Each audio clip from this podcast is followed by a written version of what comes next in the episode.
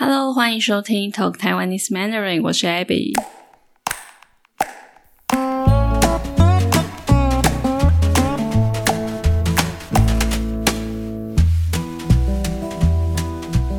首先，一开始我想要跟大家说一个活动，那就是我的 Podcast 节目。这个节目已经快要满一年了，天啊！我从去年二零二零年八月十九号。我上传了第一集的节目，然后到现在已经快要一年了，真的很不可思议。一年说长不长，说短不短，让我觉得哇，蛮感动的。所以我想要来办一个 Q&A。如果你有任何的问题，不管是关于我的问题，或是关于台湾的问题，你都可以问我。那你可以到我的 IG，我的 Instagram。我的 ID 是 Talk Taiwanese Mandarin 的 Podcast。如果你找 Talk Taiwanese Mandarin 就可以找到了，或是在我的 YouTube Channel、YouTube 频道打 Talk Taiwanese Mandarin with Abby，找到这一个影片，然后在下面留言问我问题，或是你可以在我的 Patreon 上面直接传讯息给我，或是在这一集的 Post 下面。留言问我问题都可以，那到时候我会录一集特别节目，特别来回答大家的问题。所以对我有任何的问题都可以趁现在问我哦。那第二个小小的活动呢，是我想要我想要送明信片，我可能会随便选两位听众。那要怎么得到这个明信片呢？我做的明信片哦，我应该是会。我现在还没有做，但是等到这个活动开始了之后，我就会来做。我可能会选，我可能会选我在台湾旅行的时候自己拍的照片，然后把它做成明信片，亲手写明信片给你。那要怎么得到这个明信片呢？你可以在 Show Note 节目资讯栏找到活动的方法，来参加这个活动。不管你在哪里，不管你在国外或是世界任何一个地方，我都会寄给你。好，所以如果你想要得到我亲手做的、亲手写的明信片的话，就可以去看一下活动办法要怎么得到哦。好，那我们就开始今天的节目吧。今天我要跟大家聊的话题是，这是一位听众朋友在我的 IG 告诉我说，他想要听我聊的主题就是。台湾的日常习惯，但在澳洲看的很奇怪。这个话题还蛮有蛮有意思的，所以我就想了一下。如果是比较新的听众朋友，可能不知道。不过我之前在呃二零二零一八年到二零二零年初的时候，有在澳洲的墨尔本住了一年多，所以今天呢都是我自己的经验。那因为我都是住在墨尔本。所以，也许每个地方、每个城市、每个州有一点不一样吧。不过，我就是以我住在墨尔本的经验来跟大家分享。第一个就是说，嗯，在台湾其实蛮多人，嗯，特别是女生，蛮多人会撑伞。那我说的是天气好的时候，大太阳的时候会撑伞。就是阳伞拿来遮太阳，所以这个在台湾是很普遍的事情，可能有很多原因嘛。第一个可能就是不想要晒伤，或是不想要得 皮肤癌，或是不想要晒黑。那我自己其实我也会撑伞，那我是不怕晒黑，我觉得没差。但是因为我的脸很敏感。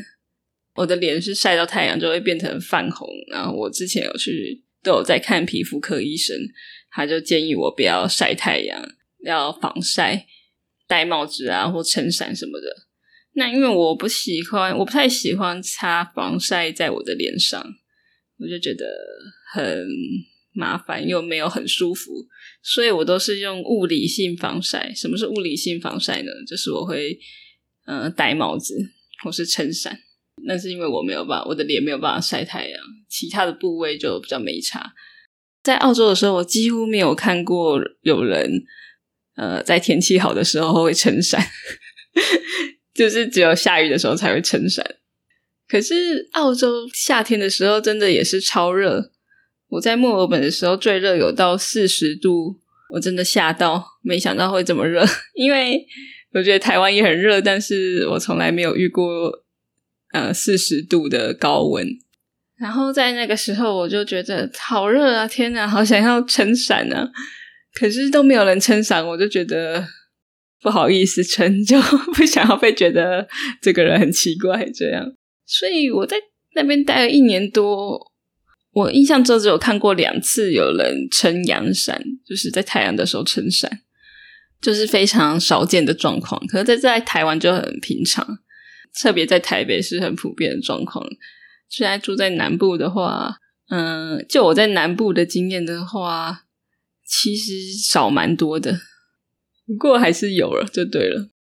嗯，在澳洲就是大家，我注意到大家非常热爱晒太阳。可是相对的，在台湾就没有这么热爱晒太阳。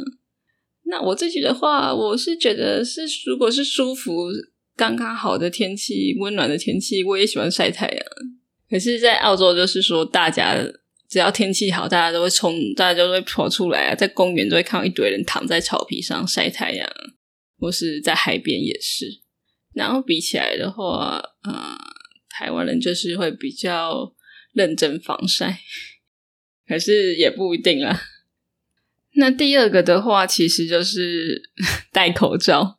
必须要说，现在戴口罩可能很普遍嘛，因为有这个疫情的关系。可是那个时候还没有还没有疫情啊，所以你在澳洲几乎不会看到有人戴口罩。我好像没有看过，或是非常少。在台湾，就算没有疫情，还是会看到很多人戴口罩，因为我们戴口罩。有蛮多原因的。第一个可能是因为自己感冒了，嗯，有点不舒服，就会戴口罩，就是不想要传染给别人，对，或是自己咳嗽的时候会不好意思。有可能是过敏，有些人在季节因为季节的变化的关系，什么会一直打喷嚏，他们也可能会因此戴口罩。不然就是有时候空气不好也会戴，还有可能就是因为很冷。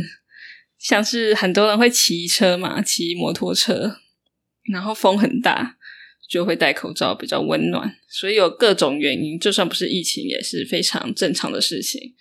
可是，在澳洲或是在国外的话，就如果戴口罩，大家应该会吓到。我是说，在疫情之前，可能会觉得你发生了什么事情。那我在澳洲也没有，因为我平常也没有特别爱戴口罩，我也很少，几乎没有感冒。所以我也没有特别想说要戴口罩，但是在冬天的时候，因为墨尔本的冬天算是还蛮冷的，然后那个时候我会骑脚踏车，所以风超大，我都是一骑就狂流鼻水，就一直流鼻水，所以那个时候我就觉得啊，我应该要戴口罩。再来还有一点，这个可能不是说。在台湾很正常，在澳洲很奇怪，但是这一点我觉得蛮可以跟大家分享的。就是在澳洲，嗯，因为每一个州的规定可能不一样啦。那我是以在墨尔本、在 Victoria 这一周的经验啊，我觉得在澳洲对酒、对这个 alcohol 的规定算是蛮严格的。怎么说呢？因为第一个就是在外面在户外公共场合，例如说在街上、公园，法律是规定不可以喝酒的。但是在台湾就没有这个规定，所以在街上我是在哪里喝酒都没有关系。其实我在台湾很少喝酒，不长，可是在澳洲就还蛮长的。我觉得澳洲人感觉有特别爱喝酒，特别是说我在那边又是属于外国人。然后常常会去社交，认识新朋友。所以认识新朋友很容易，就是说，哎，我们去喝酒，我们去喝一杯。对，可是，在台湾我就还好，没有特别喜欢喝酒，就是只有跟朋友还有认识新朋友的时候才会喝一下。还有一个很不一样的地方，就是说，在台湾啊，在台湾你在便利商店、Seven、全家还是超市都可以买到酒，很容易就可以买到酒。可是，在澳洲的话，他们的便利商店里面是没有酒的，他们是有特别的一个商店卖酒。这个我觉得很不一样。那个时候去，我觉得诶蛮妙的。因为像如果在台湾我想要喝酒的话，我就去便利商店买酒，也可以买零食什么，全部都一起买。在澳洲，你要买酒的话，你就要去特别一个商店，他们叫做 bottle shop。我在澳洲要买酒的时候，都会被店员问说我的 ID，他们要看我有没有满十八岁。那这个可能是每家店有点不一样，有有些店可能不管不管你看多老，看起来几岁，他都会要看。可是有些就不一定。所以我有些朋友他们说：“哎，我从来都没有被问过要看 ID 啊，为什么你都被问之类的？” 他们可能会觉得亚洲人看起来比较年轻，看不出来几岁。就算在台湾，我可能也会常常被以为年纪蛮小的，可能会被以为是学生，可是不至于会被以为是不到十八岁啊，那太夸张了。所以这个我觉得还蛮妙的，因为我我的 ID 就是我的护照，我的 passport 嘛，可是我不可能随时随地都带着我的护照啊，太麻烦了，而且又会怕不见，所以如果是有时候忽然想要买酒，就会被拒绝。因为这些店员会被规定说，只要你看起来可能不到二十五岁，就一定要看 ID。如果他卖给你的话，那他们被抓到是很严重的。所以他们，我觉得他们对酒精的规范比较严格。那我觉得这样也是好事啦。那我还有印象很深刻的一次是那个时候我在雪梨，我在 Sydney，哎，哦，我那个时候在布里斯本，在 Brisbane。旅行，然后那个时候是复活节 （Easter）。